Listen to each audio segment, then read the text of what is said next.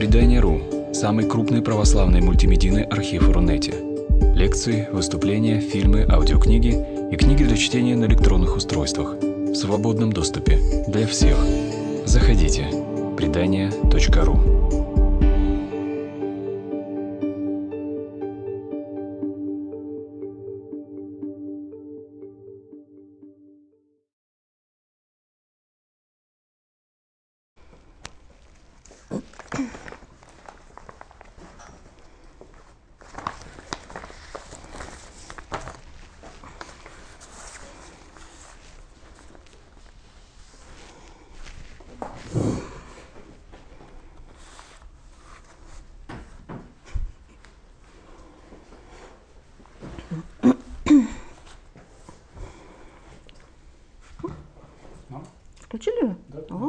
сказали.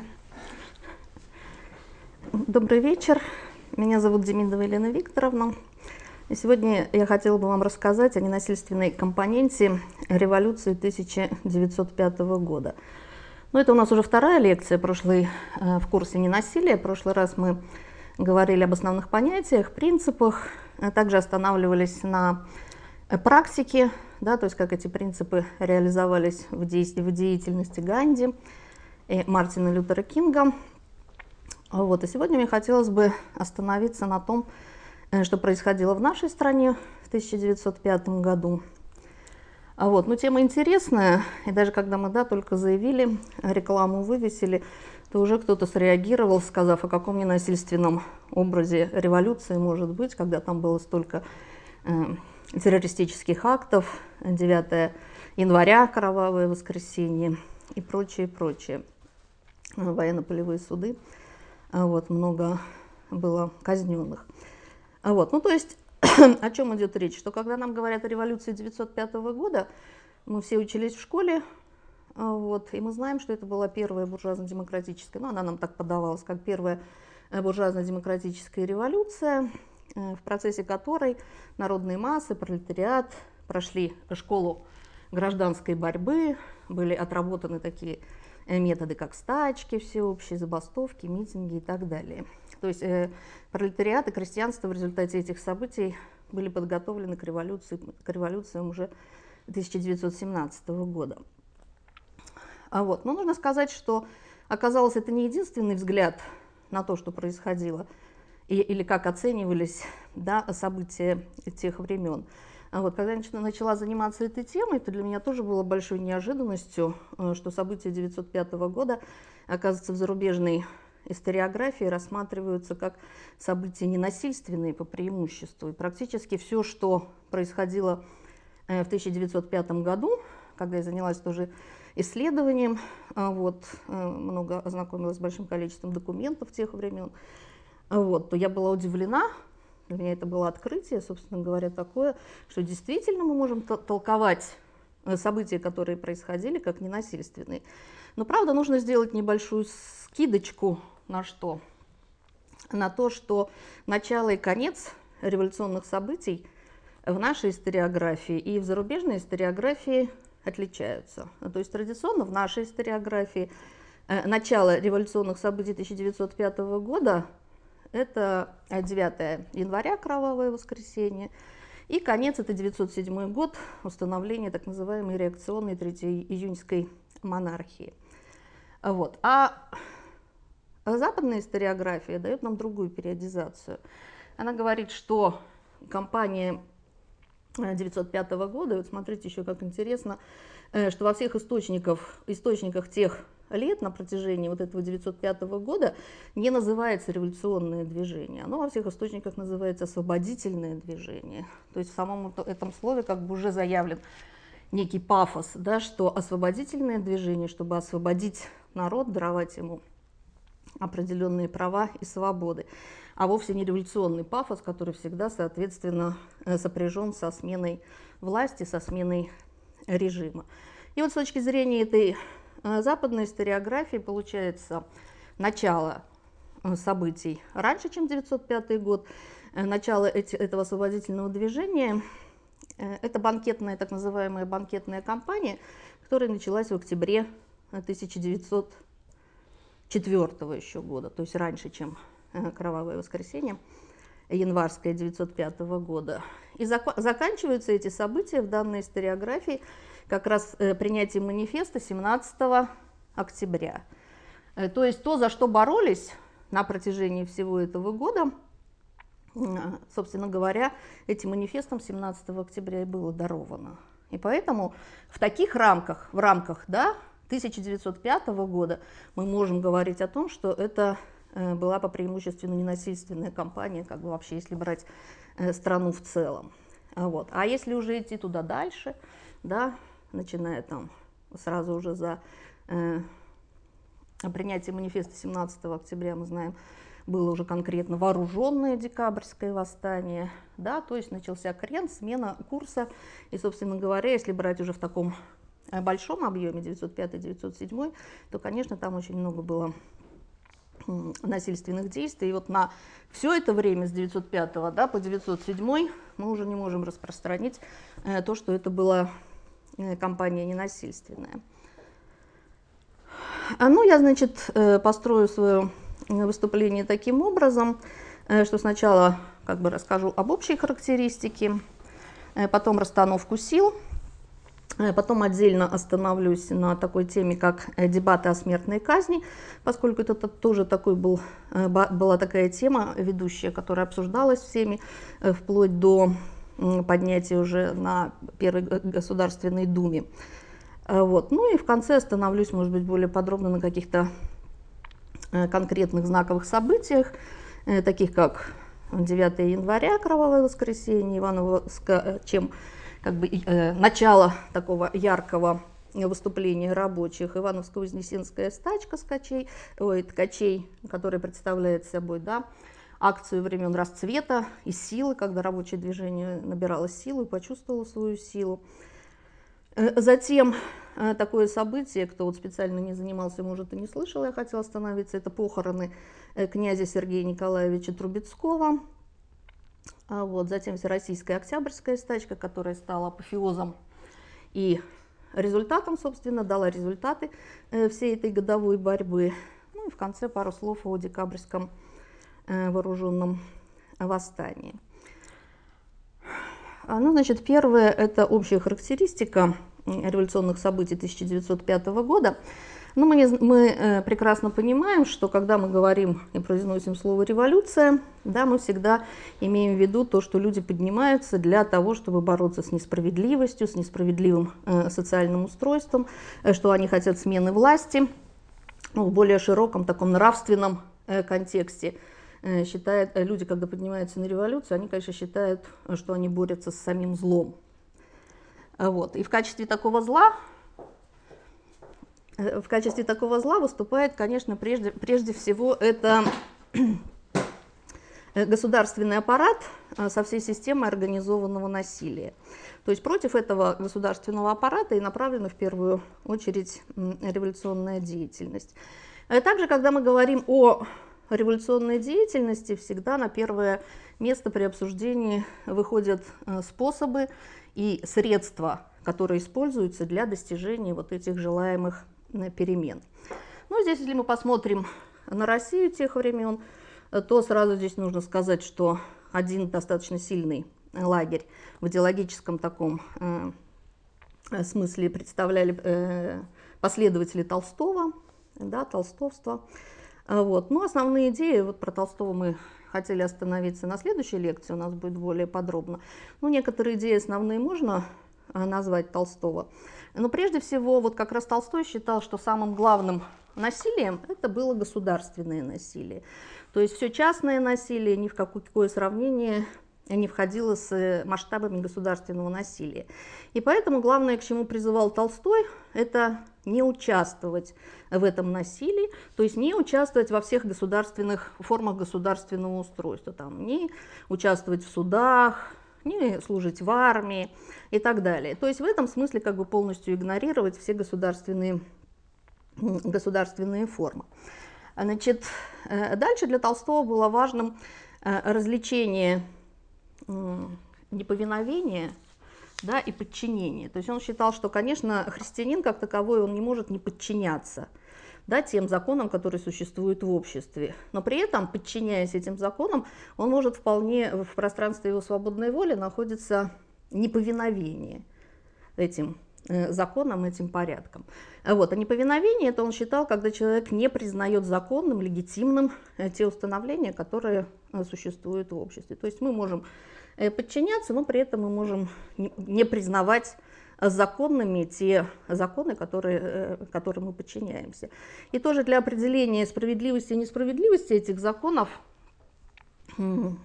применялся Толстым простой способ. Он говорил, что справедливые законы – это те законы, которые даны нам Богом. Ну вот в прошлый раз мы говорили как раз да, про э, Кинга, он тоже такое же вводил определение, что справедливые законы – это те законы, которые, э, которые даны нам Богом. Э, дальше для Толстого еще важным таким моментом в его учении о ненасилии было убеждение в том, что любое насилие, оно связано с темой власти. И мы увидим как раз вот э, в том, как разворачивались э, события в революции, в революции 1905 года, что, собственно говоря, оправдалось то, что считал, подтвердили они то, что, о чем говорил Толстой. То есть он говорил о том, что Насилие связано со стремлением к власти. И в революции, в революционных событиях мы увидим, что те силы, которые э, стремились к сохранению власти да, или завоеванию власти, именно эти силы применяли насилие, насильственные э, способы. А вот, те же, которые действовали как сатьяграхи, вдохновленные силой правды или восстановлением истины, вот. Они, собственно говоря, отказывались от применения насилия или к насилию прибегали э, в, самом, э, в самых э, крайних случаях и обстоятельствах. А вот. Ну, Толстой здесь как бы был не оригинален в таком своем понимании. В каком смысле? Ну, это наша отечественная да, традиция, идущая еще от славянофилов, которые считали, что русскому человеку не нужно участвовать во власти, вот это Толстой тоже писал, что русский человек, он э, всегда лучше убежит от власти, чем будет участвовать э, во власти и в злодеяниях, которые творятся этой властью. Что для русского человека важнее является внутренняя правда, да? когда он следует, он, русский человек считает, что он должен следовать внутренней правде, божественному закону, да, который там на скрижалях его сердца записан. А наоборот, внешние установления правовые, как именно юридические, да, правовые, они как бы наоборот э, представляют из себя не зло, ой, не добро, а зло. Вот, поэтому в России ну, на протяжении многого времени, ну и по сегодняшний день даже периодически, да, такая недооценка э, э, юридического строя, правового строя государства. То есть мы никогда, э, до сих пор даже у наших людей, мне кажется, нет такой уверенности, что да, суд, юристы все рассудят. Если мы в какую-то да, такую ситуацию попадаем, мы наоборот думаем, ой-ой-ой, как-нибудь надо разрулить без э, привлечения суда. То есть вот нет такого доверия этому внешнему э, правосудию, что, наверное, отличает, конечно, наш менталитет от западного менталитета. То есть вот такое упование на внутреннее, и поэтому, э, собственно говоря, толстовские призывы, они очень легко да, ложились, укладывались в эту схему. Вот, и у Толстого появилось э, достаточно много э, последователей. Значит, а дальше это значит у нас да, такое ненасильственное крыло идеологическое. Ну, соответственно, с другой стороны, э, в революции участвовали представителей радикальных э, партий. Сюда мы отнесем в первую очередь социал-демократов да, и эсеров, которые как раз уповали на насильственные способы вот, изменения э, ситуации. Ну и вот между этими двумя такими крайними позициями находились еще такие серединные, да, собственно, куда мы отнесем наших ненасильников. Вот, и как это может быть, нам не удивительно, главными носителями ненасильственной идеологии в этих революционных э, событиях или в освободительном движении выступали либералы. Либеральный лагерь был представлен как раз помещиками, аристократами, крупными землевладельцами, ну и представителями интеллигентных профессий, там, инженерами и, и так далее. Вот, либералы были нацелены изначально на путь реформ. Вот, они не призывали к насилию, ну и не хотели такой э, конкретной смены власти. Они хотели трансформации путем реформы этой власти, но не смены э, власти. Вот. Ну и сюда же можно отнести, наверное, еще э, в какой-то мере большевиков, потому что на том периоде большевики, они еще настаивали на э, сочетании легальных средств борьбы, то есть в этом плане ненасильственных, как стачки, забастовки, митинги. Вот. Ну и там, где уже можно было, конечно, они не упускали возможности, чтобы призвать к вооруженным методам борьбы, призывать э, народ вообще и солдатов, и крестьян вооружаться как только можно. Но это уже был более поздний такой период. А вот. Ну и Значит, э, хотелось сказать, что руковод... Э, на протяжении вот этих всех событий руководящей силой э, становится, конечно, либеральное движение. То есть рабочие, конечно, крестьяне участвовали постепенно, но они еще не находились в такой степени сознательности, чтобы возглавить и активно повести.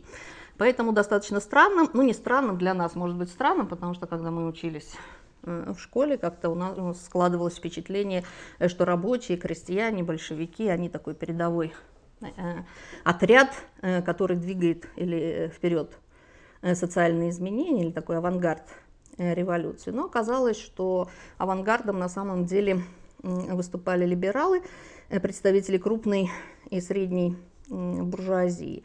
Вот они как бы начали выстраиваться вокруг Э, Союза освобождения, который э, сформировался за границей еще в предыдущие годы.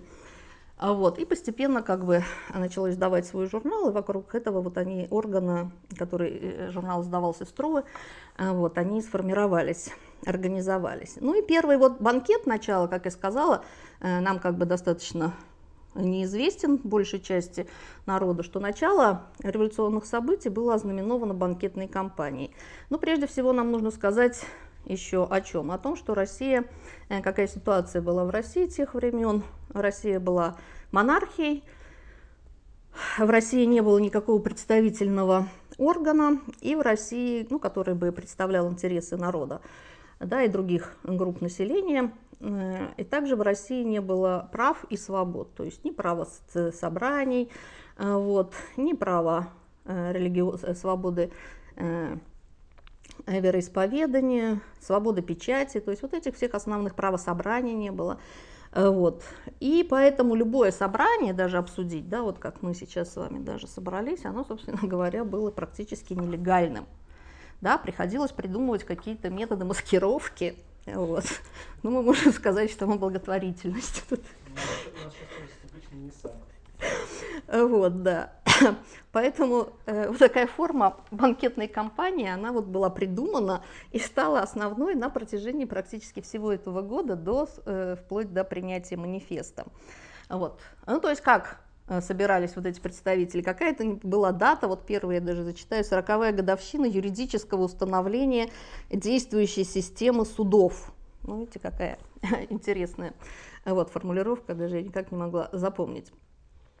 Вот. И банкет заказывался да, в ресторане, банкетный зал, все приходили как бы отмечать э, торжественные мероприятия. Но на самом деле да, там они обсуждали политические э, вопросы, вырабатывали всякие резолюции, которые бы потом могли были, быть э, предъявлены э, правительству. Ну и вот это вот э, этот банкет, он, на вот этом конкретно банкете присутствовал э, до 600, 650 человек, литераторов, ученых, врачей, представителей других э, либеральных профессий. То есть идея была в том, чтобы одновременно в крупных городах провести вот такие банкетные кампании, в рамках которых выработать вот эти основные положения, которые потом э, э представить царю. А вот, значит, резолюции призывали к избранию Национальной народной ассамблеи, созданию демократической э, конституции. А вот. Значит, ну и вот, э, как бы заканчивая такую общую характеристику, э, можно сказать, что... А, и, конечно, вот я хотела сказать, что на протяжении еще всей всех событий главные требования, да, за которые боролись и в которых объеди... которые объединяли представители всех сословий, начиная с высших, э, включая интеллигенцию, э, вот, включая рабочих, включая крестьян, то есть все слои общества, они сходились на каких требованиях.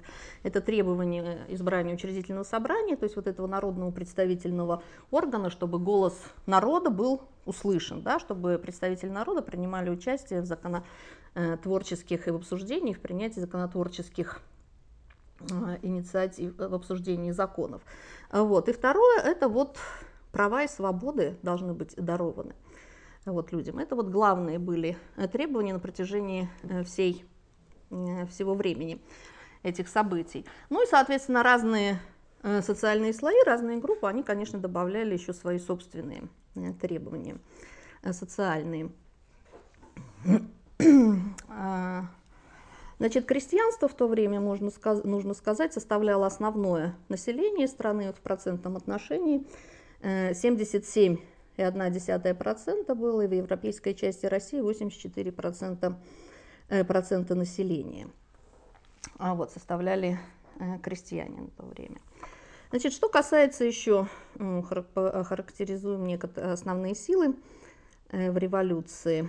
Здесь тоже разные, да, были Э, представления. Там Ленин, например, выделял три лагеря в революции, да, там отдельно выделял э, царя с правительством, как он говорил, реакционная, антиреволюционная сила, а вот, э, либералы и э, пролетариат с крестьянством.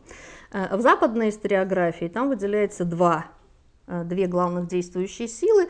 Это царь, царское правительство как администрация, да, и с другой стороны народ или общество, все целиком. Но мне кажется, что как раз вот в этот период, именно когда мы рассматриваем 905 год, вот эти вот разделения на два лагеря вполне правомочно, потому что здесь как бы э, все равно получалось, что во многом выступал, э, выступали разные слои, как единым, выступали единым фронтом.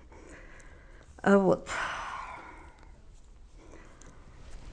Значит, э, ну, наверное, нужно теперь охарактеризовать, кто за что еще, кто за что еще боролся. Э, рабочие, в основ... Э, ну не рабочие, а вот, э, ну я уже сказала, что так называемые освобожденцы, да, которые с, вокруг Союза освобождения начали вот эти вот банкетные кампании, и постепенно как бы к ним присоединялись представители разных других социальных слоев. И вот, значит, как э, правительство, не правительство, а администрации боролись с этими банкетными компаниями. Ну, сначала оно как бы просто уговаривало там, да, ну, то есть никаких репрессий особенных не было, а потом такой простой ход был найден, просто запрещать администрации ресторанов вот эти вот сходки, и все. И тут уже конкретно можно было кого, да, вот тебе они узнавали, естественно, был сыск да, хорошо поставлен в России, были везде стукачи, они доносили, и вот, э, вот, поэтому им приходилось, конечно, лавировать, менять места, но это такое общее место, вот когда читаешь всякие документы тех времен, э, этих всех борцов, они безостановочно ездили, они безостановочно меняли города, туда-сюда ездили, и потом у них вот за граница была тоже, ну, как будто вот у нас в Петербург поехать, они безостановочно вот так вот ездили, скрывались, приезжали и меняли явки и пароли.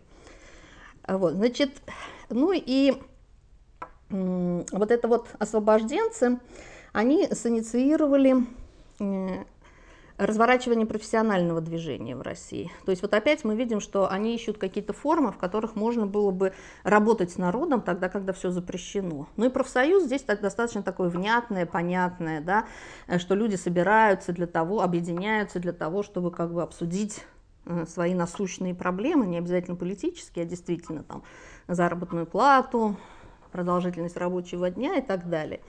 Поэтому вот профессиональное движение, профсоюзное движение, оно стало таким движением, в рамках которого тоже происходила вербовка новых членов вот в, эти освободитель, в освободительные движения. И отмечают исследователи то, что вот эти профсоюзы, хотя они организовывались везде, но на самом деле они очень редко занимались исследованием и обсуждением профессиональных вопросов. Конечно, они в большей степени обсуждали вот эти вот э, политические свои пристрастия и, опять же, те изменения, которые должны быть были э, быть осуществлены. Но также разделялось профсоюзное движение на демократические союзы, куда там входили железнодорожники, вот, и другие представ... рабочие, крестьяне и профсоюзы недемократические, ну, куда более входили представители более высококвалифицированного труда, там инженеры, врачи и так далее. Ну и вот эти профсоюзы, они тоже, как это ни странно, не то, что легально можно было тоже собраться и обсудить, они тоже под видом этих банкетов э, собирались. Вот. Ну и правительство тоже в большую, э, в первую очередь гоняло, конечно, демократические союзы, тогда как этим, к этим недемократическим союзам относилось вполне лояльно. И, значит, профсоюзы множились по стране и собрались на свой съезд, то есть э, собрали как бы единый союз союзов был организован, уже собрались представители э, от 14 профессиональных союзов, 60 делегатов. Э, вот, и вот этот союз союзов, который объединился, он начал выполнять такую руководящую роль в дальнейшем профессиональном движении. Ну и мы видим, что тут уже начинаются такие процессы, что перевес постепенно начинает происходить э, силы и власти от официальной власти к вот этим различным нелегальным организациям. Пока еще как бы в этот период, вот если мы будем говорить, например, о, когда если говорить о 9 января, э, то там, например, правительство чувствовало еще полную силу, оно чувствовало, что оно может опираться на армию, флот, то есть оно чувствовало силу, и поэтому был осуществлен достаточно такой, да, вот этот расстрел э, демонстрации. Вот. Если мы уже э, говорим о мае-июне месяце, то вот э, события вот этой всерос... э, Ивановско-Вознесенской, Иваново-Вознесенской стачки, мы увидим, что там уже начинается начинается процесс двоевластия, то есть уже становится заметным, что количество бастующих станов... растет, оно становится достаточно большим, его уже нельзя не замечать.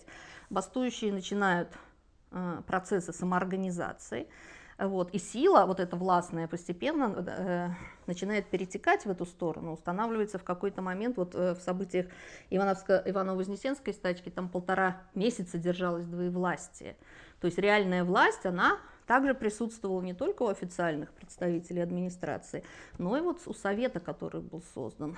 А ну, если пойти уже дальше туда, то мы видим, как э, ко времени Э, Всероссийской Октябрьской стачки, там как раз главной такой новой формой сопротивления становится вот уже конкретное наличие двоевластия, там уже советы вовсю, и, собственно говоря, там уже возникает вопрос, а кто сильнее. То есть советы уже начинают обладать такой силой, властными полномочиями, что они уже в состоянии принудить да, конкретно царя и царское правительство, собственно говоря, выполнить все требования, которые за которые боролся народ и которые им предъявлялись. Вот. Ну, преследования различных членов различных союзов э, начались в июле. Э. Так, дальше. Значит, мне хоть так, это мы о чем? Угу, о расстановке сил. Значит, это мы с вами э, говорили а, об общей еще характеристике. Да, значит, э, про профсоюзы дальше. Ну, то есть э, в то время правительство еще, собственно говоря, не очень понимало, как реагировать на вот это движение. Оно было в таком достаточно, ну не то что состоянии неведения, но я думаю, что как, бы, как будто думало, что само собой рассосется, не принимало очень сильно всерьез, и поэтому таких никаких особых репрессий не было. Репрессии осуществлялись на таком местном уровне, на уровне местной а, администрации.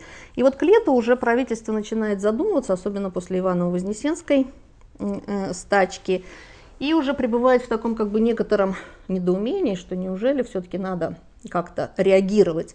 И вот свидетельством этому становится такое событие, которое было 6 э, июня 1905 года, э, собирался земской, земской, земский съезд, вот. И этот земский съезд отправил, решил отправить депутацию к царю. Но мы должны тоже помнить, я думаю, что э, если читали э, книжки всякие по истории, что во всяком случае, мне хорошо запомнилось еще из школьных учебников, вот это вот упование на то, что а царь-то не знает, да, вот мы живем плохо, у нас такие проблемы, у нас там низкая зарплата, нас притесняют помещики, вот, администрация, бюрократия, а царь-то не знает. И мы должны что? Донести до царя то, как мы плохо живем. Но на самом деле, мне кажется, это упование, оно и по сегодняшний день у нас присутствует. Оно, видимо, невытравимо, несмотря на то, что меняются э, государственное устройство. Да, и поэтому так радостно, когда с Путиным вот эти вот мосты, народ вот хочет как бы донести, видимо, вот преодолеть, ну, чтобы уже они как сами не пошли ходаками, да, современные средства массовой информации предоставляют такую э, такую возможность. Э, но самое интересное, что не только это вот как бы не только на таком государственном уровне, что царь-то не знает, но и на низовых уровнях точно такое же упование присутствовало. И вот когда э, рассматривать, если события стачки Иванов, Иванова-Вознесенской, то там такая же точная история. Там почему-то тоже народ думал, что губернатор-то не знает, что вот эта вот прослойка, которая идет после губернатора, исполнительная вся власть, вот она не доносит никакой информации, или губернатор какие-то принимает, э, принимает меры, да, а они тоже рассасываются на вот этом промежуточном, промежуточном уровне.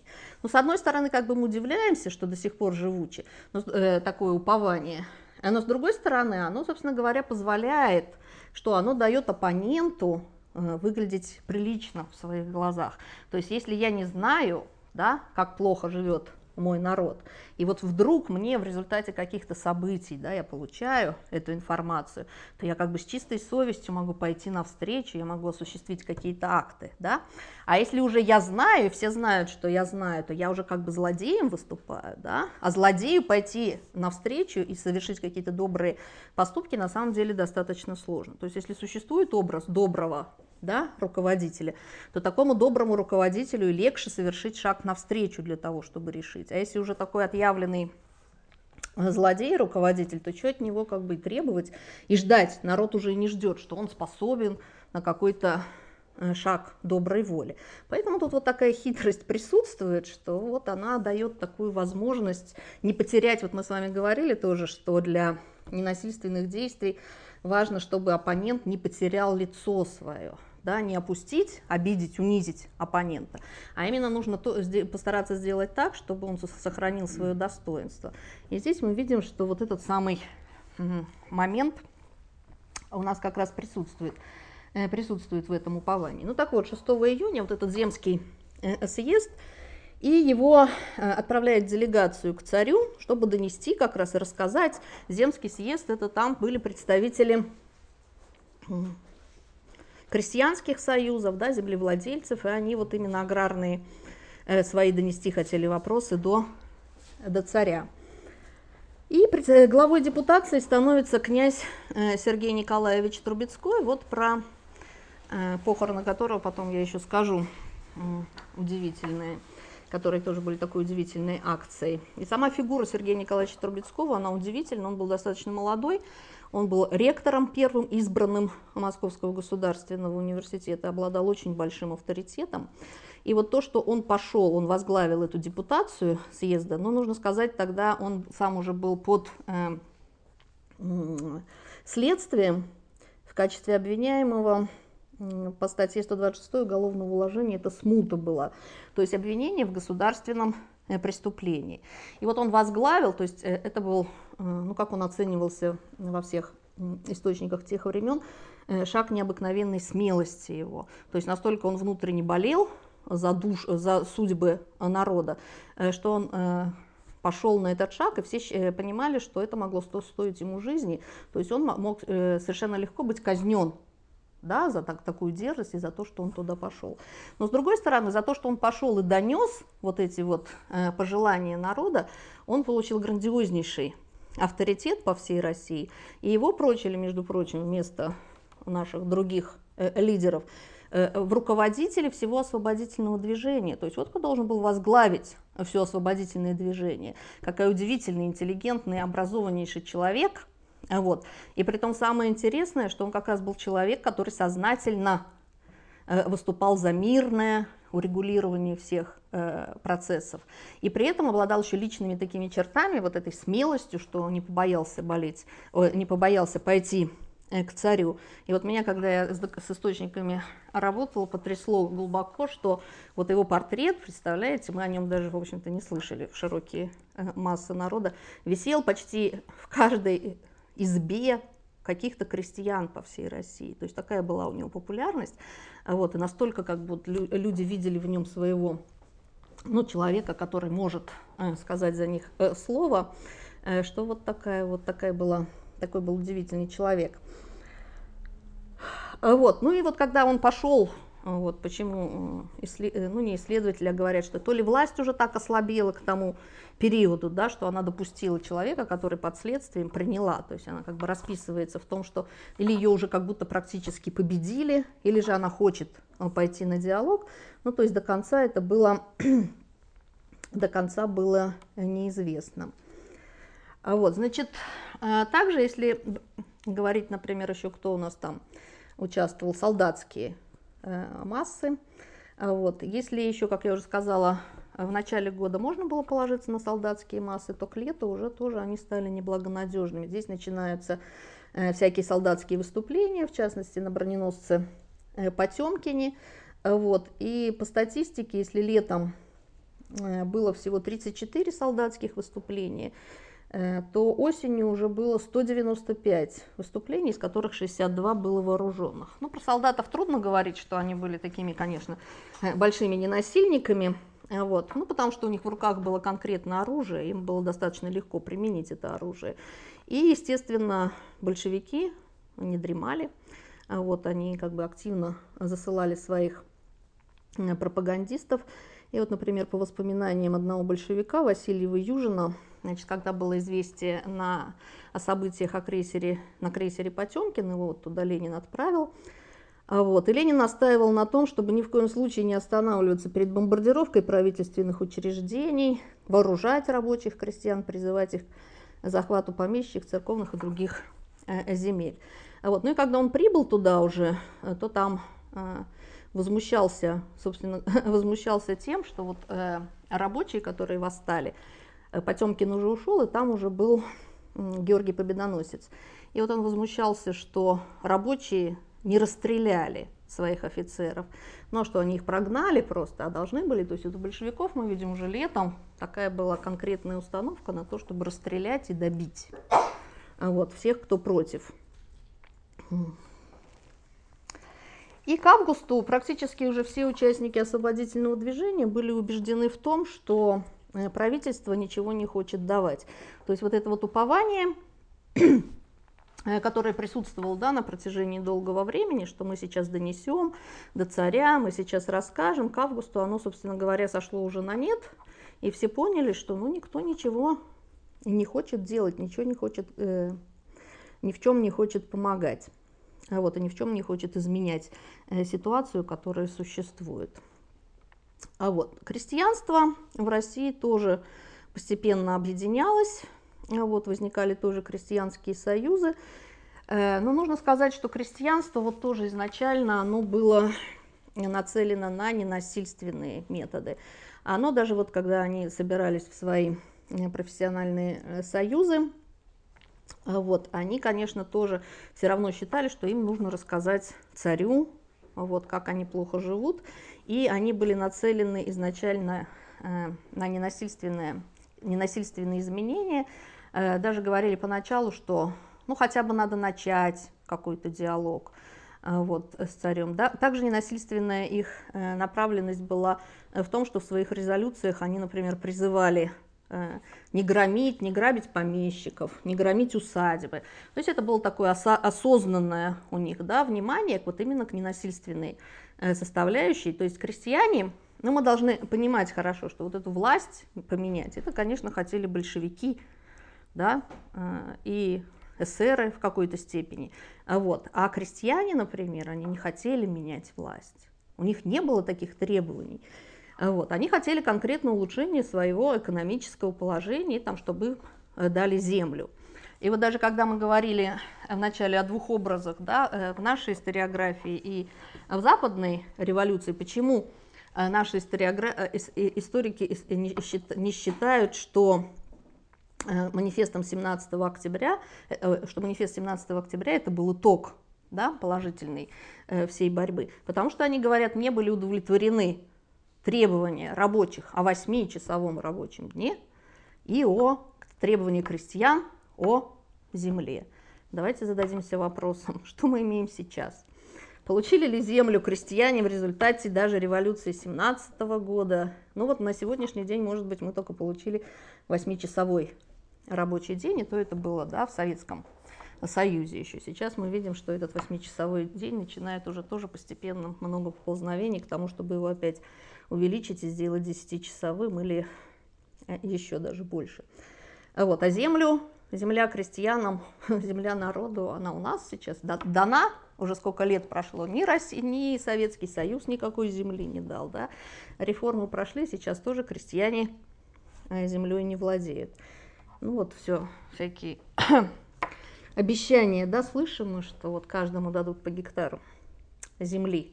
Но что-то они когда вот выступили, потом опять тишина. А вот, то есть, э, э, судя по этому, да, конечно же, требования были удовлетворены манифестом 17 э, октября. Так вот, крестьяне, еще я хочу, э, повторяю, что они не были нисколько нацелены на смену режима.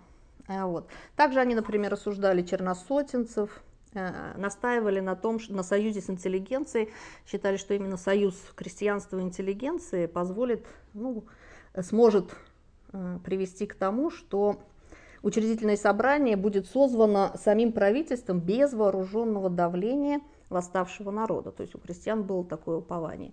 Но нужно сказать еще, что и Э, вот про солдатов, которых мы говорили. Большинство солдатов-то подавляющее, скажем, большинство, оно было тоже выходцы из крестьянских э, семей. И в народной массе тоже не было никаких таких вот э, резких движений. Это все происходило, конечно же, в большей степени благодаря вот этой вот агитации и пропаганде. То есть большевики, которые изначально э, ставили далеко идущие цели, то есть у них были и близкие цели, да, цели минимум, и у них были цели максимум. Вот это тоже очень важный момент, э, который высветил, ну, мы уже говорили тоже прошлый раз, вот что во всех ненасильственных кампаниях очень важным является что? Наличие позитивной э, программы. Потому что очень многие акции проводятся без позитивной программы, энергия концентрируется народа, энергия раскачивается народа, и что? Приходит кто-то, и всю эту энергию раз и поворачивает на достижение своих собственных целей. Да? Поэтому должны быть... Вы могли бы потом в конце, может быть, лекции сделать? Но ну, я понимаю, mm-hmm. что когда разные ситуации, конечно, mm-hmm. тогда и сейчас, да. Mm-hmm. Вот как вы, как историк, видите перспективы нынешнего протестного движения? Mm-hmm. Ну, демократической части, я бы сказал, да. Спасибо. Вот за предложение. Значит, э, получается, что Э, о чем я говорила? А, о том, что вот этих позитивных, да, если у нас нет позитивных, э, то мы остаемся на бабах. А вот, кстати, э, вот это был в интернете тоже видела не рекламу, а призывы да, на марш, который достоинства и гнева. Ну, там, конечно, гнева очень странное, что туда вставлено слово марш. И там вот как обсуждение задают вопрос. Ну, напишите хоть кто-нибудь про что, куда, зачем. Смысл какой? И отвечает, говорит, а не зачем? Просто чтобы выплеснуть гнев. И вот я сразу подумала, ну вот он пример, да, когда даже не проговариваются, ну хотя бы формально какие-то позитивные цели, которые нужны. То есть это вот такая конкретная раскачка. Да, и мы должны понимать, что в этом плане, если мы идем на такие акции, то просто как бы мы становимся пешками, да, играем на чью-то руку каких-то манипуляторов, которые вот хотят нас использовать просто для достижения, опять же, своих для достижения своих целей. Вот что в этой революционных событиях 1905 года мы видим? Почему большевики, они так как бы и преуспели? Вот потому что у них, Ленин там еще писал в своих работах, которые когда-то мы много читали в свое время, о программе э, минимум, вот я хорошо помню, и максимум. То есть они определяли и близкие цели, которые можно достичь, и у них были дальние цели.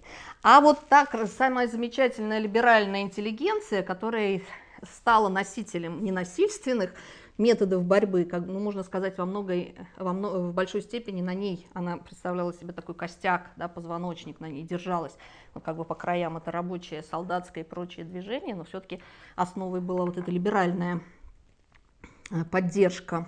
Э, вот. А у них были только вот пореформенные, то есть они хотели вот этих реформ, прав, свобод. И когда получили они эти права и свободы, были дарованы в 17 октября, все, что они успокоились. И они автоматически что? Вышли из э, общего, э, общей рядов борцов, остались радикальные партии, и тут, собственно говоря, а у них-то цели были даль, дальние, и они стали работать уже с этого времени на свои дальние цели. И подвинули э, наш, нашу страну на вот эти вот э, кровопролития различные, которые с разных сторон были. Так, ну что про... Также вот происходит в это время многочисленные, помимо рабочих, у нас еще же были съезды врачей, учителей, инженеров. Э, вот, интеллигенция принимала активное участие, причем на той стороне и на другой, ну, в смысле, и на либера... э, с точки... Э, со стороны либерального э, лагеря и социал-демократов. Но нужно сказать, что все общество пришло в движение, и даже средняя школа, а, ну и студенты тоже. Студенты объявили после 9 вот молодцы, студенты, ну, наверное, в кавычках, они после событий 9 января объявили забастовку до 1 сентября, то есть год, все. И начали как бы туда-сюда принимать участие активное во всех этих движениях. Но не только студенты, но и школа средняя тоже активно воодушевилась и включилась в этот процесс.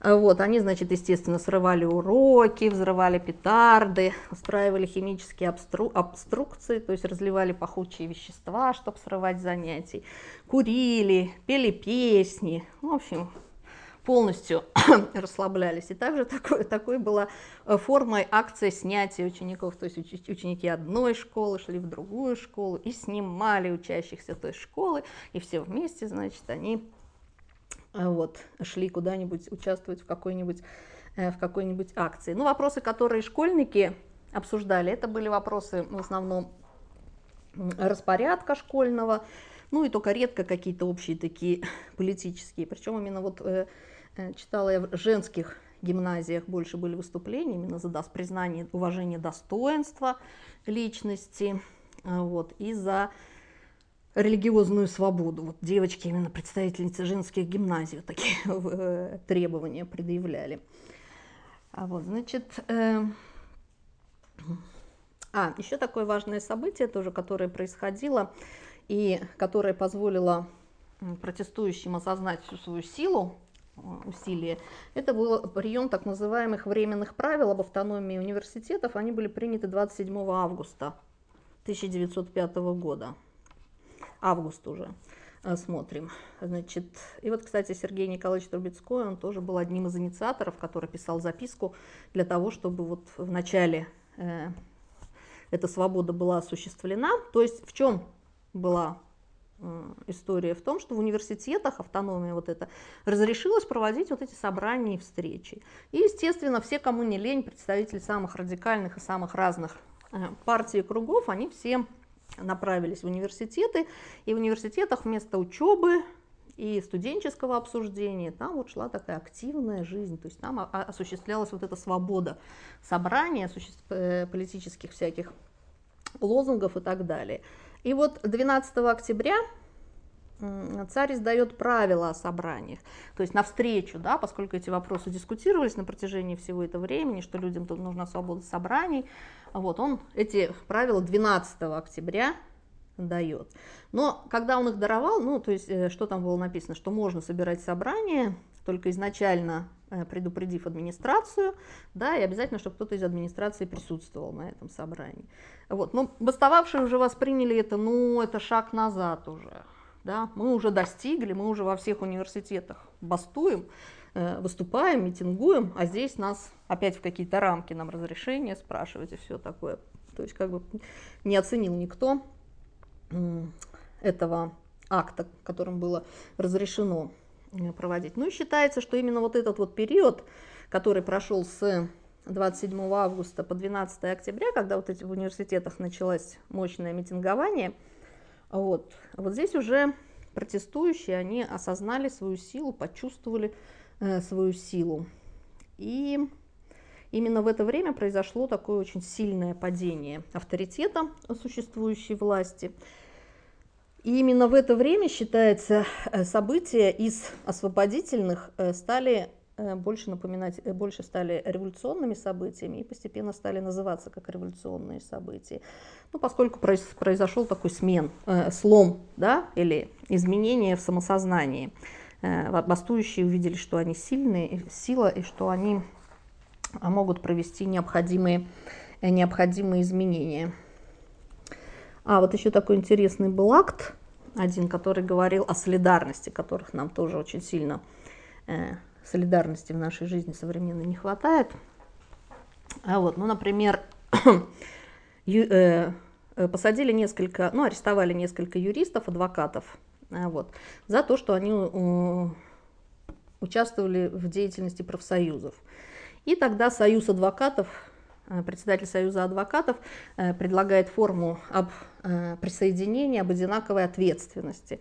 И согласно вот этому призыву практически все адвокаты да, э, приходят в полицию, не только они, еще инженеры, там, ученые, да, ну, то есть представители интеллигенции приходят в полицию и говорят, а мы тоже участвовали, посадите нас тоже. Ну и как вы думаете? Был достигнут успех, конечно, поскольку всех адвокатов, всю адвокатуру посадить невозможно было. Вот такое простое тоже действие, но очень действенное. И вот нам его очень сильно не хватает в современной жизни. Почему-то э, э, современные наши многие соотечественники считают, что они должны непременно участвовать в митингах да, революционного содержания, чтобы сдвинуть власть. В то время как очень много есть площадок для того, чтобы да, э, участвовать как раз в таких мелких, частных, необходимых. Ну, вот эти э, слияния, реформа образования, медицины, да, что люди могут же вот так вот поступить, да, прийти там, э, побастовать, Э, чтобы их не сливали вместе. Вот. Но они, как правило, не делают. И вот этой солидарности нет.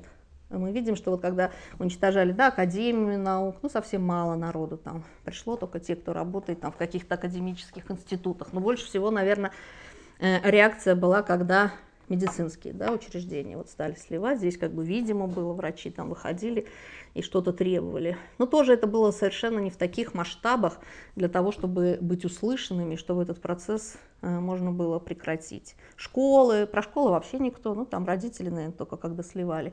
И потом каждый профсоюз, представители профессии говорят, ну как же так, вот нас, да? А пока самих нас не касается, никто э, в поддержку и в солидарность не играет. Вот. Ну, это непонятно, почему в нашем обществе, конечно. Такое отсутствие солидарности. Ну, конечно, мне кажется, что во многом это следы коммунистического нашего социалистического прошлого, вот, поскольку как бы определенным был перегруз да, какими-то такими вот вещами, демонстрациями и прочими. И вот у старшего поколения, во всяком случае, еще вот эти какие-то осадки есть, и они многие отстраняются. Но сейчас мы видим, что жизнь так меняется, что очень оставаться всегда совсем в стороне, конечно, наверное, неправильно. А вот, значит, э, дальше, на чем мне хотелось еще остановиться, как отдельный пункт, это дебаты о смертной казни, тоже тема интересная. А, но нужно сказать, что вопрос об отмене смертной казни в 1905-1907 году очень сильно дискутировался. И один из лозунгов освободительного движения как раз был отмена смертной казни навсегда и для всех э, преступлений. А вот. Но нужно отметить, что основным законом, который определял в качестве наказания смертную казнь, это уголовное уложение 1903 года, и вообще-то смертная казнь в России полагалась только за, по закону, по этому уголовному уложению, только за политические преступления. Вот за уголовные преступления смертной казни не было. Но вместе с тем, конечно, был еще отдельный указ о, об особом положении. То есть какие-то территории, да, где возникают какие-то события, они могли об, об, объявлять статус, что они на особом положении. А вот. Ну и тогда, конечно, уже администрация могла расширительно использовать смертную казнь, э, в частности, за вооруженное сопротивление властям, умышленное убийство, изнасилование, разбой, грабеж, умышленный поджог, потопление чужого имущества, вооруженное нападение на служащих железных дорог. Ну, видим уже большой список. Ну и также еще, помимо этого, возможно было применение смертной казни за вымогательство, браконьерство и хранение оружия. Вот. Э, ну, нужно сказать, что вот это вот э, требование отмены смертной казни, оно достаточно единогласно звучало из уст самых тоже представителей разных социальных э, слоев. Ну, например, единогласно Союз адвокатов, мировые судьи, земские городские деятели. Вот в наказах в Первую Государственную Думу в 536 наказах содержалось требование отмены. Э, в шестом году присоединились еще духовенство Тифлисской епархии. Также 40 петербургских священников ходатайствовали, чтобы э, не казнили Шмидта, который был руководителем восстания на крейсере Очаков. Тут они выступали, что с христианской точки зрения как бы нельзя. Также выступили союзы инженеров, железнодорожных служащих. Ну и, собственно говоря, видим, что практически все э, одно, э, единогласно выступали. И даже хотели создать Лигу борьбы со смертной казнью. А вот, но ее создание было запрещено. Также к тому же времени относится публикация письма Льва Николаевича Толстого «Не могу молчать», печать которого была запрещена. А вот, но тем не менее, очень многие издания его печатали, как бы сознательно подвергаясь оштрафованиям. И вот 15 тысяч рублей штрафов было за печатание вот этой статьи. Ну и вершиной борьбы стала Первая Государственная Дума, которая подготовила проект об отмене смертной казни. И он звучал «Смертная казнь отменяется». Первый пункт. Вот. И нужно сказать, что все представители Думы единогласно, вот бывает такое единогласное голосование, именно вот за этот пункт проголосовали. Но так же, как это ни странно бывает в истории, все равно этот пункт не стал законом. Вот, а законом уже в 1906 году в августе был закон о военно-полевых судах. Ну, я хотела, конечно, тяжело, что у нас в том смысле, что нет доски, но назову просто некоторые цифры, чтобы понять порядок, да, сколько человек убивалось, э, казнилось, смертной казни подвергалось. Значит, смотрите, 902, 903, 904, ну и до этого еще много времени,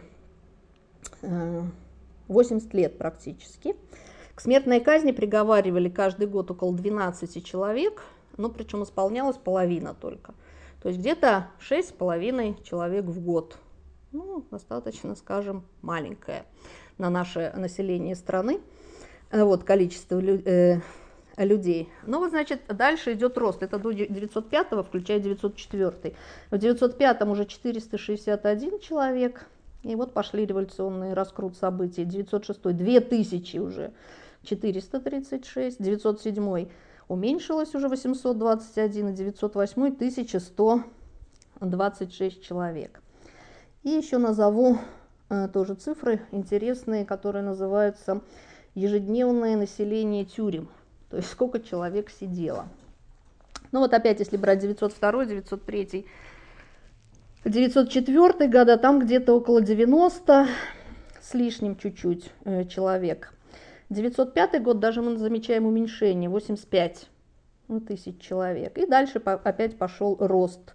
906 111,5 тысяч, 907 138,5 тысяч, 908 166 тысяч. Ну, видим, мощный рост. Э, но вместе с тем, что нужно сказать, что из вот этих революционных да, годов, которые мы назвали, 5, 6, 7, мы видим э, все равно, что 905 год отличается тем, что там минимальное количество было э, насилия именно даже со стороны репрессив, репрессивного аппарата. Э, но вместе с тем, вот известный юрист Гарнет писал в 1913 году, вот он как раз книжку я читала о смертной казни, что за период 905-7 годов число, ну тут все берется, видите, 5, 6, 7 годы, э, количество казненных в России в 21 раз было больше, чем количество казненных во всех европейских государствах вместе взятых. В 21 раз больше. Но это уже мы видим, да, такая цифра, которая, наверное, задевала и такая была значимая, видная, поэтому они боролись против смертной казни. Но опять же, 905-907 годы это, конечно, политические всякие заключенные, которые подвергались смертной казни, но тем не менее. Вот. Еще такой момент, почему активизировалась борьба против смертной казни, это то, что у осужденных по политическим делам на смертную казнь была отобрана возможность обжалования приговора вышестоящих инстанциях, чтобы пересмотреть или отменить э, эту казнь.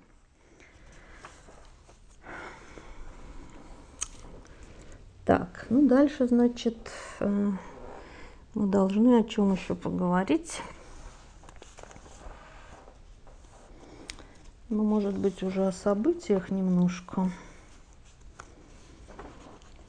поговорить. А, вот еще хотела сказать, когда о том, как действовали большевики, вот э, сторонники э, насильственного государственного переворота, вот они еще, э, начиная с 1905 года, ну, такие были очень большие специалисты в ведении, конечно, политической борьбы, поэтому им удалось завоевать власть. Они использовали прямую ложь, подмены уже в то время. Ну вот, например, когда шли к Гапону с листовками, с петициями, которые были составлены, э, вот они что говорили? Они, например, Э, большевики в своей листовке говорили, народ требует, чтобы вместо царя Россия управляла собрание избранных от народа. Хотя в петиции такого абсолютно ничего не было. В петиции говорилось о том, что должно быть соединение власти царя и народа. То есть прямая такая дезинформация.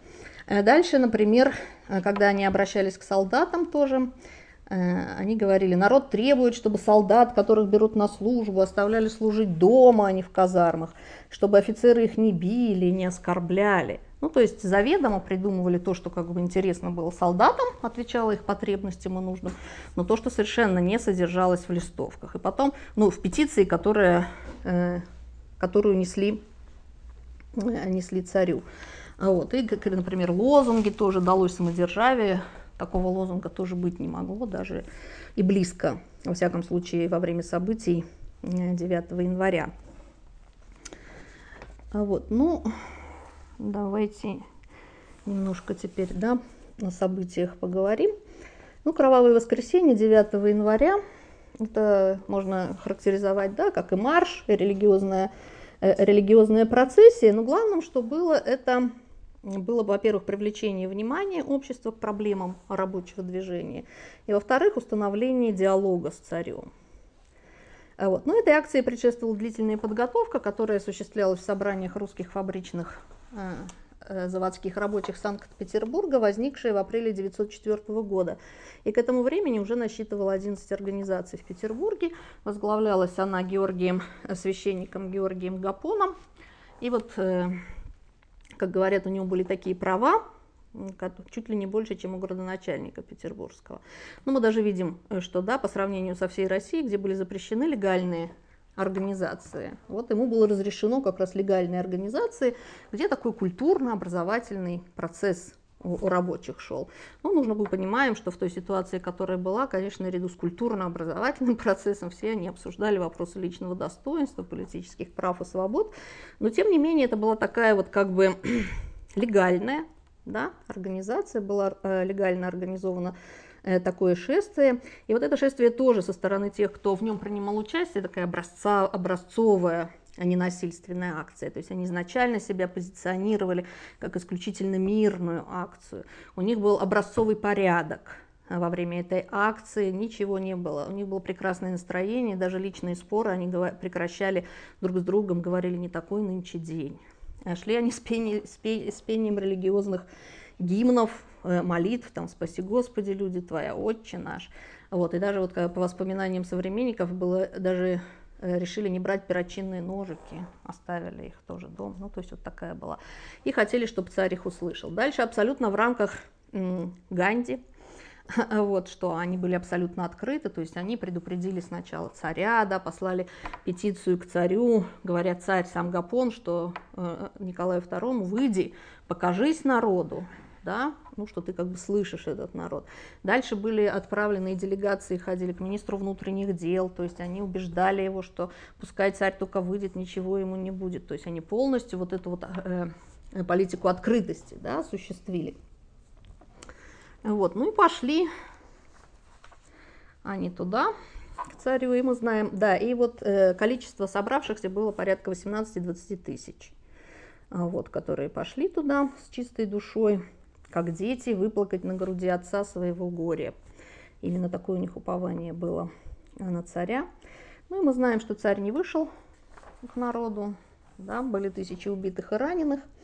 А вот, но с другой стороны, несмотря на это, главная цель привлечения внимания была выполнена. А вот, весь народ увидел, и не только народ, весь мир да, среагировал на это кровавое воскресенье. По всей стране э, прошло большое количество забастовок, разных стачек, причем в них э, не экономические требования, которые были традиционными, а вот в них э, именно политические требования в знак сочувствия и солидарности вот с рабочими Санкт-Петербурга. За границей тоже вот, были инициированы там большевиками и другими Э, тоже различные шествия, походы к э, российским посольствам, тоже вот в знак протеста против таких методов и в знак солидарности с бастующими.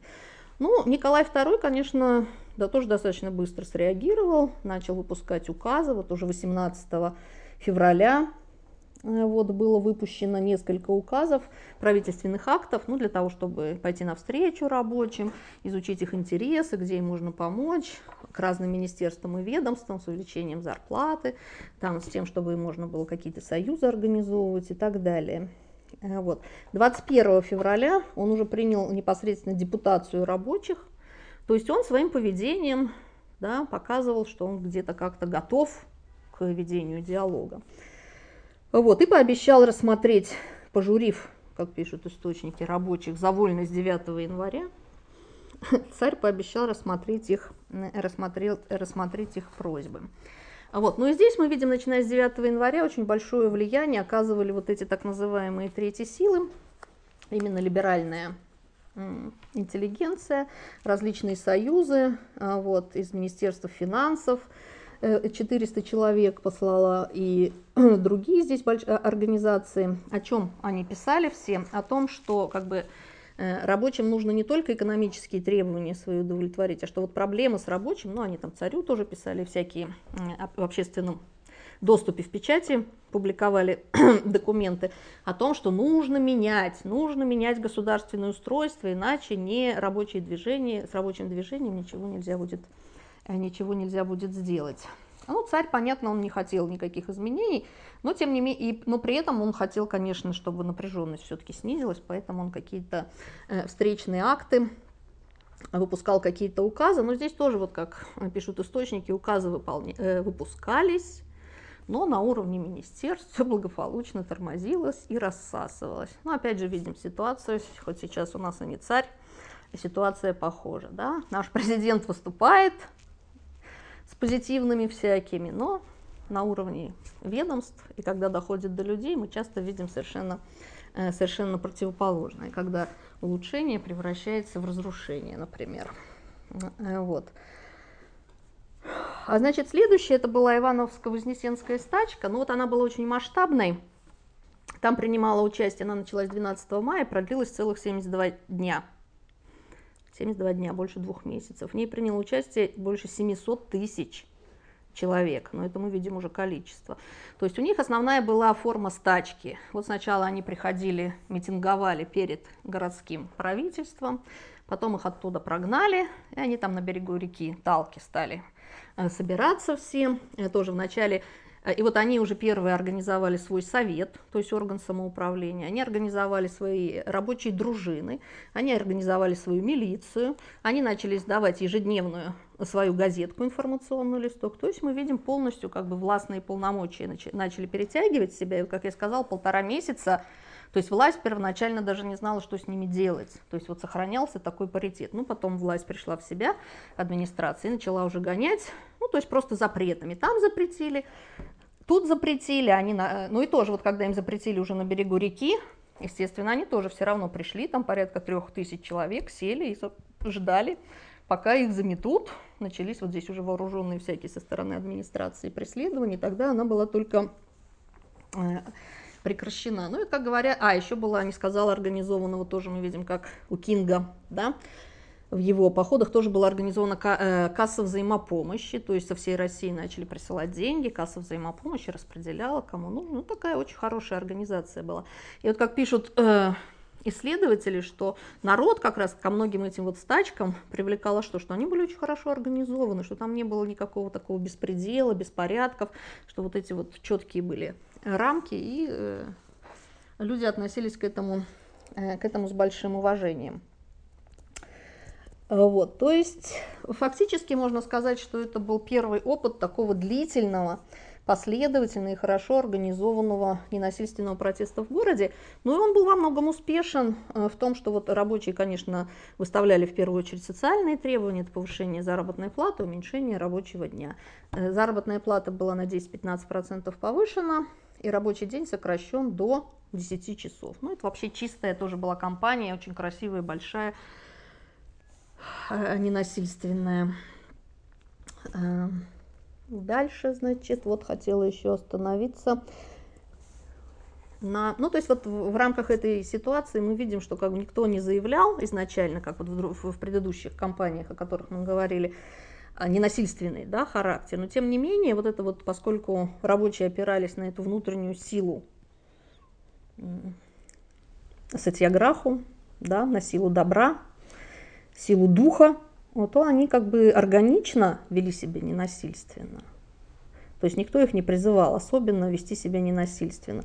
Но, как я сказала, история показывает, что когда люди борются действительно за то, что им жизненно необходимо, и готовы пожертвовать да, для этого своей жизнью, готовы сесть в тюрьму там, потерять работу и все такое, э, то они действуют ненасильственно. Оно а тут мне тут как раз, пока я думала, вопрос тоже к нашим представителям, которые ходят на всякие вот митинги, да, вот каждый из них готов потерять работу и все прочее вот за то, что он пошел. Ну, то есть насколько важно, я понимаю, что многие люди искренне идут, да, но насколько важно, действительно ли так важно это для человека, что вот он готов понести такие жертвы. Ну, молодежь, я знаю, некоторые, да, сажают в тюрьму, они как бы готовы на это. Ну, более взрослые люди, у которых все есть, скажем так, и семья, и работа, готовы они когда идут вот протестовать на такие жертвы. Ну, наверное, не все, я так думаю, э, готовы. Вот, ну и вот тоже акция э, интересная была похороны князя э, Сергея Николаевича Трубецкого. Как я уже сказала, его считали первым борцом за правду и свободу русского народа. И вот он, к сожалению, вот Столыпин, цитат приведу, говорил о том, что этот редкий человек весь Э, горел любовью. И вот когда он пошел к царю, он как раз э, в этой петиции, которую они понесли, говорилось о том, что вот эта накопившаяся веками какая-то ненависть, э, да, она может вылиться и грозит государственному созиданию и национальному, национальному объединению. Вот смотрите, интересно, как он говорит, э, предупреждал о грозной опасности, таившейся в накопившейся веками обиды притеснения неумолимой ненависти, которая под лозунгами патриотизма завораживает массы и легко возбуждает их к жестокости. Ну, тоже вот видим очень много э, похожего на э, нашу современность. Вот, ну и что? Трубецкой вот боролся за эти временные правила, да, об автономии университетов, я говорила. И, к сожалению, вот эта его водительская роль не состоялась, потому что он умер прямо во время выполнения своих непосредственно рабочих обязанностей, такой гражданского э, поведения. Он, с ним случился сердечный удар, когда он был на приеме у министра просвещения как раз, и где он выступал о том, что пора э, дать свободу собраний в других местах, чтобы университеты наконец вернулись к выполнению своих основных обязанностей, да, а то они превращены в такие политические клубы. Вот. Ну и вот это похороны его не планировались, естественно, как массовая акция, не как, ну вот я уже сказала, что такой был авторитет и уважение к этому человеку, что в Петербурге похороны собрали 20 тысяч человек, потом его на поезде перевезли в Москву, а в Москве они собрали 50 тысяч э, человек. И вот встретивший гроб на ну, Петербургский назывался вокзал, через всю Москву, да, на Даниловское кладбище его вот несли, и только в 6 вечера принесли и похоронили. И вот эти громадные толпы, там читал интерес тоже репортер, который присутствовал на этих похоронах, что насколько вот это было величие духа и насколько сила была в этом шествии, когда такое количество молчаливых людей, ну то есть периодически они там тоже пели религиозные, религиозные песнопения. Вот, вот Эрн корреспондент нашей жизни писал, это были самые тихие, самые простые похороны. Торжественность была только в этой огромной тихой толпе, э, спокойно, без малейшего беспорядка, двигавшейся по притихшим улицам Москвы. Ну, то есть это тогда уже тоже было грандиозное народное шествие, такая манифестация духовного единения людей, хотя они были да, социально э, разделены, но тем не менее сила истины справедливости разбудила их, и вот такая акция получилась да, но мы, э, напоминает нам тоже, да, недавнюю акцию, которая у нас тоже с вами прошла, которая тоже, в общем-то, не планировалась, ну, то есть, если планировалась, то другая акция, а здесь тоже спонтанность, и вот кто ходил, тоже говорят о такой спокойствии, тишине, да, никаких безобразий, никто там даже, если кто-то начинал какие-то выкрикивать лозунги или размахивать флажками, то это даже самими э, присутствующими как-то погашалось. Вот. Ну, пару слов о Всероссийской Октябрьской стачке. Это уже апофеоз был, да, освободительной борьбы. Вот, э, похороны Трубецкого прошли 2-3 октября, а 4 октября, то есть буквально на следующий день, в Петербурге началась Всероссийская Октябрьская политическая стачка. Ну, мы знаем, что сначала забастовали там э, работники Казанской железной дороги, но очень быстро распространилось, распространились забастовки по всей стране. И здесь важным тоже стало то, что, вот, как я уже вначале сказала, были сформированы советы, и установилась ситуация двоевластия. И советы обладали уже очень большой властью, то есть они уже начали издавать декреты практически. Часть декретов была направлена к рабочим, да, как им там организовываться, что делать. Но часть декретов они уже, так, то есть у них уже была такая власть, они уже направляли собственникам предприятий, говорили им, давайте закрывайте свои предприятия, давайте закрывайте свои магазины, иначе мы их типа уже прикроем сами или разгромим. И помеч... Э, ну, владельцы предприятий вынуждены были закрывать. Дальше они там призывали э, к тому, чтобы рабочие не платили за квартиры, а вот не платили за товары, которые они берут в долг. Ну, то есть чувствовали себя уже настоящей властью. А вот. Ну, в Москве мы знаем, что здесь тоже правительство сначала не так быстро сориентировалось. В Москве вот губернатор Трепов приказывал холостых залпов не давать и патронов не жалеть. Да? Но уже было не испугать э, вот, народные массы, которые уже, опять же, так целостно поднялись. Ну и по всей стране были, да, поэтому она называется Всероссийская Октябрьская стачка. Уже вся страна была вовлечена в эти события. Ну, нужно сказать, что вот хотя советы, да, э, э, декреты свои фабриковали и к владельцам э, предприятий. Но мы не должны забывать, что здесь либеральная общественность и сами эти владельцы, многие они поддерживали, конечно же, революцию. Многие, например, своим рабочим продолжали платить зарплату, несмотря на то, что они не ходят на работу, а участвуют в этих революционных событиях. То здесь вот, это, вот этого вот слоя была очень мощная, в это время мощная поддержка. Ну и как э, писали вот английский историк Кип писал, везде царила атмосфера сочувствия забастовщикам со стороны э, образованного общества. И ну, чем это все кончилось? Мы знаем, что был издан 17 октября манифест, э, который заявил о признании царем незыблемых основ гражданской свободы, на началах действительной неприкосновенности личности, свободы слова, э, собраний, союзов.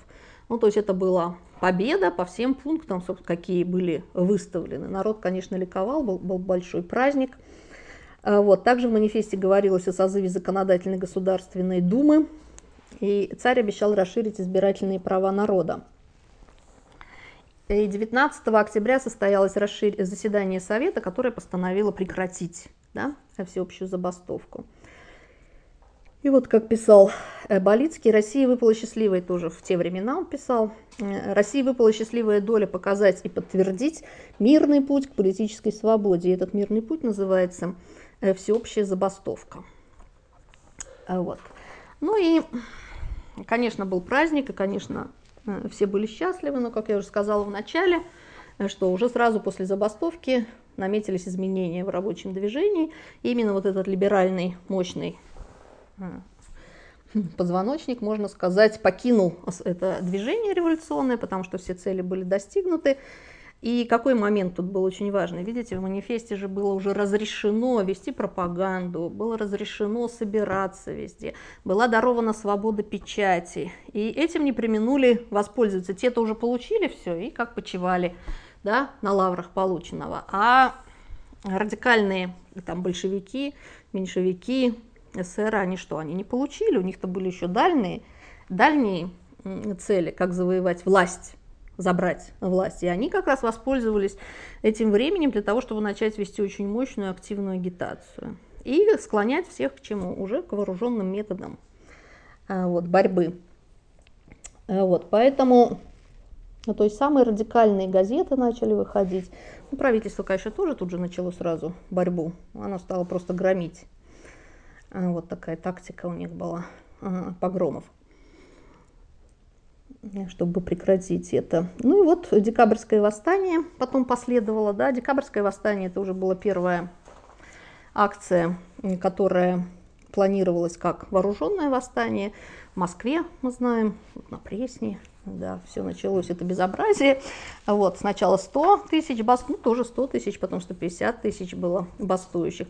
Но все уже как-то было вяло и квело. Вот, потому что, а, ну и вот эти э, советы, э, вроде они были э, после манифеста, они были, хотели еще пыжились и показать, что у них власть, но на самом деле ситуация историческая резко изменилась, и у них уже той власти не было. Например, они решили издавать указы такие, что вводите владельцы предприятий восьмичасовой рабочий день рабочим. Ну, в ответ на это взяли владельцы предприятий 20 тысяч рабочих просто уволили.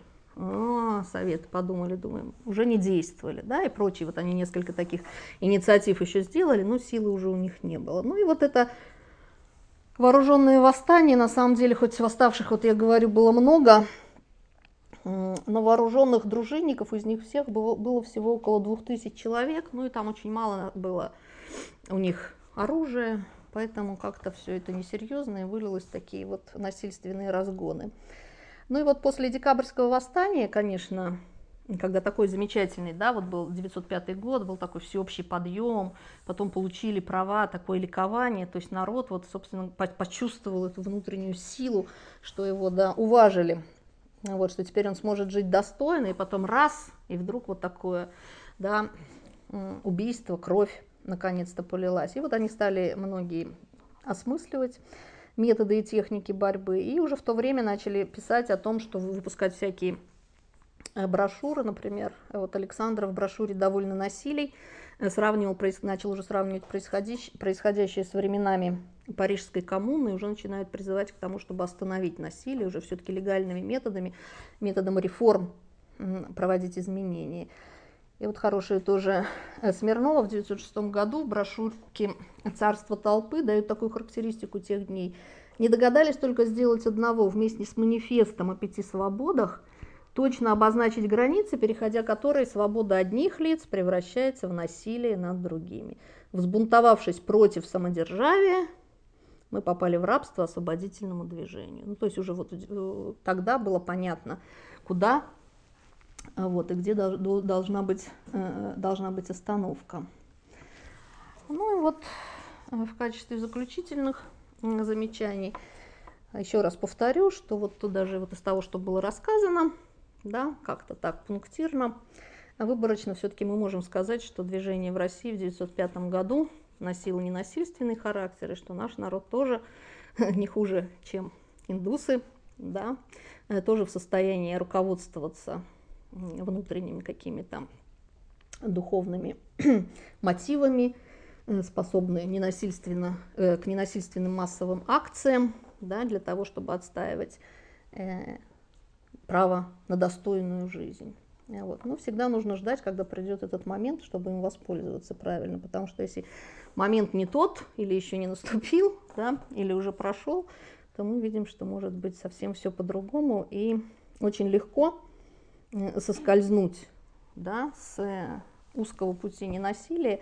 И очень быстро, к сожалению, во всех этих больших акциях гражданских можно перейти к насильственным э, к насильственным действиям. И вот еще важный момент, ну то есть мы видим также, что за, вре за время 1905 года очень большое количество да, различных ненасильственных методов было использовано и форм, и форм борьбы.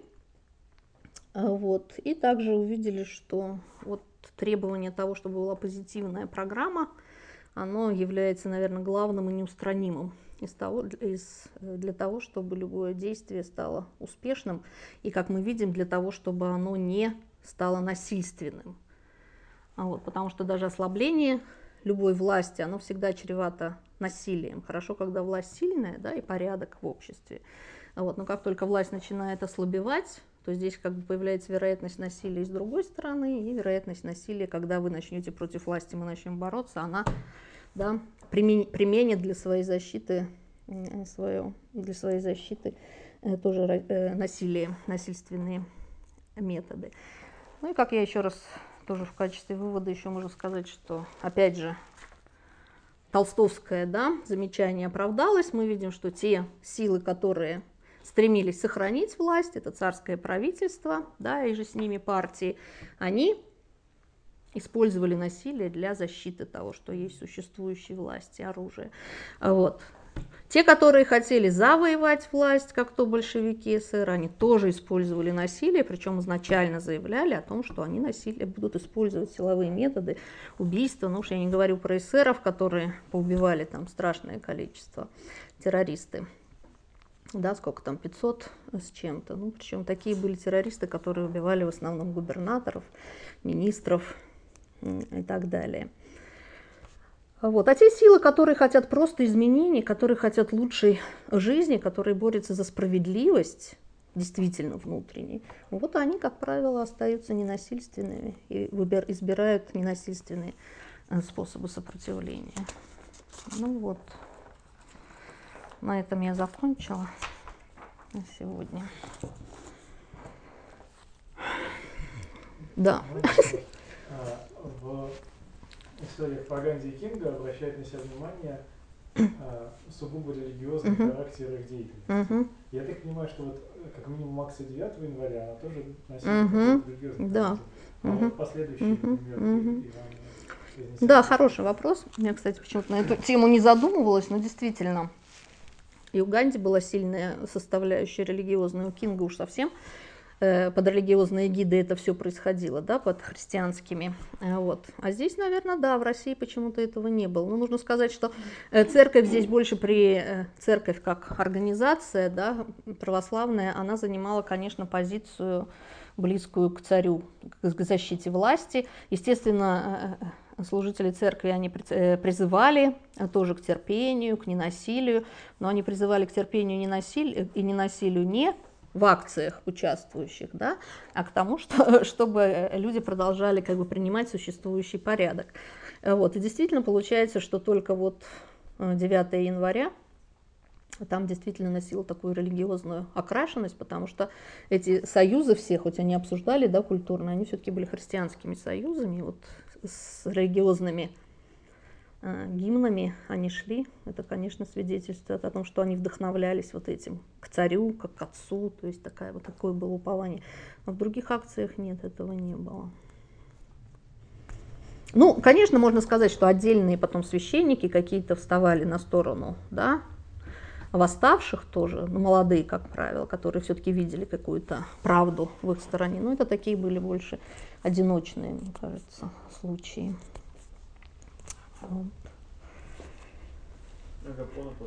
Повесили. А?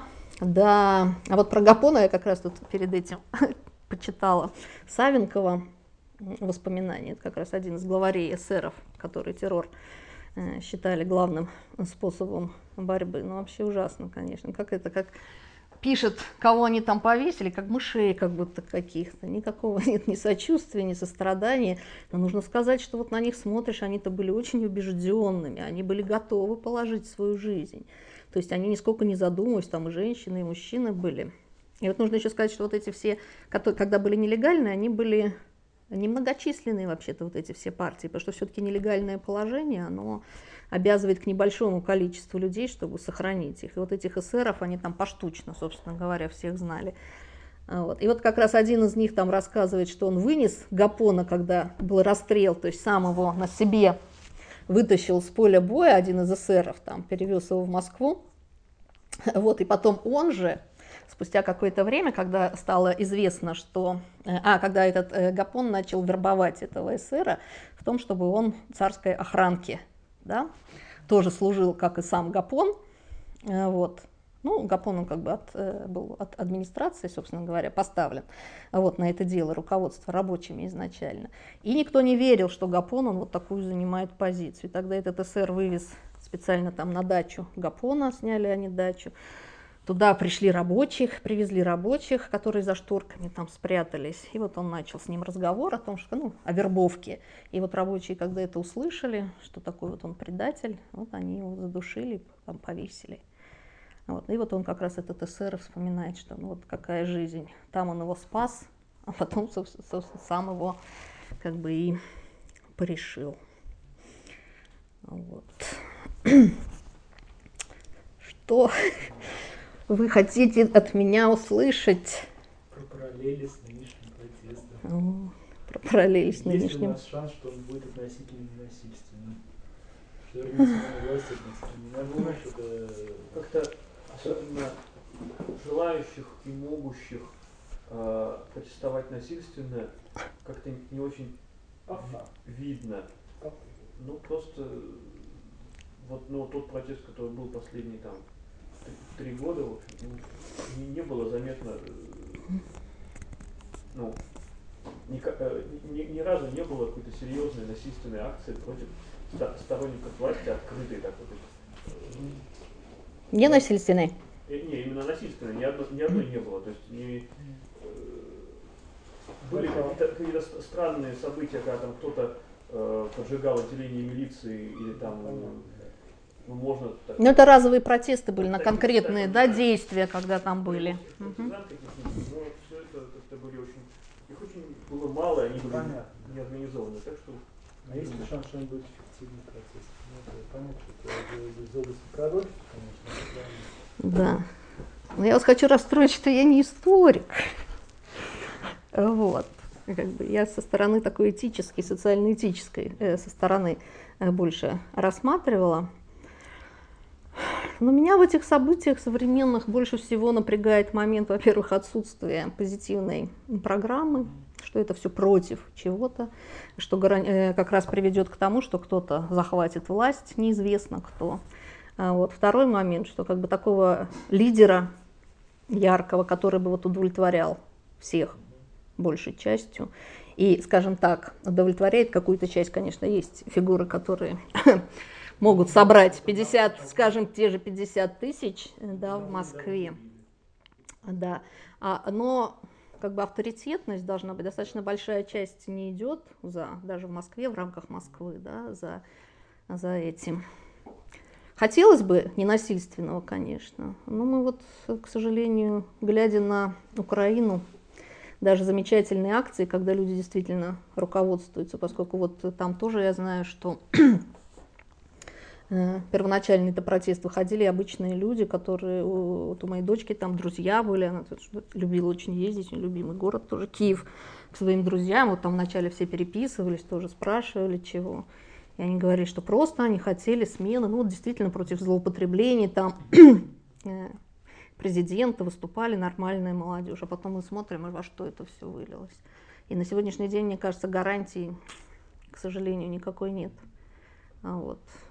Но опасность существует. Я не знаю, каким образом она может быть обойдена на сегодняшний момент. У вас, может быть, есть какие-нибудь на этот счет мысли. Ну, как провокации избежать? Вот кто-нибудь попадется, да, вот из тоже сейчас мы известия знаем, что и с Белым домом там были провокаторы, которые стреляли там из окон посольства, и там вот близлежащих домов, и туда, и сюда.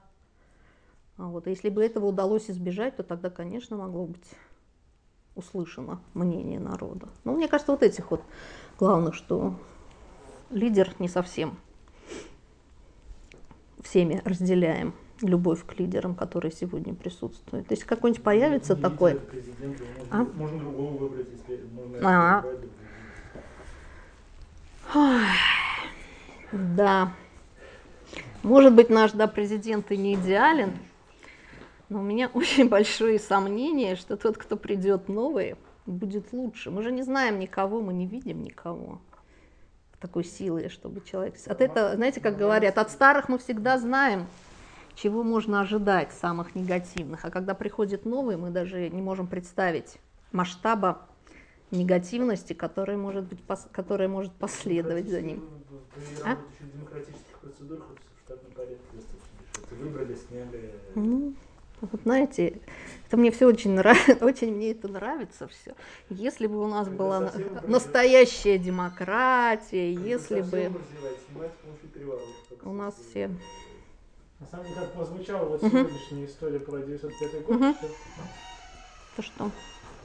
Это сигнализация. Приедет сейчас кто-нибудь. Вот ага. сегодняшняя история про 95 год, что вместо ненасильственного процесса, протеста, оно в, ну, принадлежит каким-то решению локальных каких-то проблем. Uh-huh. Что смена власти это так как это ну, uh-huh. скорее отрицательная uh-huh. программа, uh-huh. Uh-huh. что это ну, как бы не задача ненасильственного протеста. А uh-huh. вот как в историях uh-huh. с, с Ганди, Кингом, uh-huh. в истории uh-huh. 1905 года, дарование свобод, да, как более узкая задача. Ну да. Как, как это прозвучало сегодня? Ну так она вот и не заявлялась, что меня тоже, когда я начала заниматься, что там я тоже подходила к этому, что это революционные должны именно на смену власти быть. Но на самом деле о смене власти никто не говорил, кроме вот этих вот большевиков, которые потом выпрыгнули. Вот, то есть это было вот как за, за реформы, за изменение существует, ну как бы улучшение жизни, дарование прав и свобод. Вот, формы. Но это понятно, что они могут быть перерасти там и наверное, снести в каких-то случаях могут, конечно, власть, если будет достаточно массовый там протесты, все такое больше. порядка одного процента населения уже додесанкционировали, а? да? додесанкционировали, лучше даже не говорить. Да. да. Ну, на мой взгляд, конечно, проблема нашего общества сейчас, что солидарность практически растоптана и нет. И вот какие-то акции, которые действительно мы могли бы решать на уровне даже гражданском, не общественном, вот они бы тоже могли дать опыт да, вот организации и успешности таких э, действий, чтобы люди почувствовали силу, что они могут, что их акции приводят к реальным изменениям. А так люди выходят, ну, постояли, а что изменилось? Ну, даже если нескольких человек там увезли, да, в этих в автозаках, там они посидели, ну, это их личный подвиг, это их личный, как бы, дух, путь духовный такой, борца. Вот. Но изменениям, к социальным изменениям-то это не приводит нигде. Вот. А если бы начинали с каких-то частных решений, более частных проблем, М? приводят? Ну, в Москве, я не знаю, я не слышала. В Москве я про, да, я про нас. Э, про нас имею в виду, да. И в этом плане, когда смотришь да, там, на Запад, у них, конечно, это все более результативно, к сожалению. Ну, это нашим, у нас этого не было. Нам надо этому учиться все-таки. Наверное, если есть еще время. Если мы еще сможем остаться на ненасильственном поле. Чего хотелось бы. Угу. А, Вам. Лекция была организована порталом предания. Это ну, цикл некоторый, и через неделю здесь же будет следующая лекция. Может быть, есть смысл два слова угу. сказать.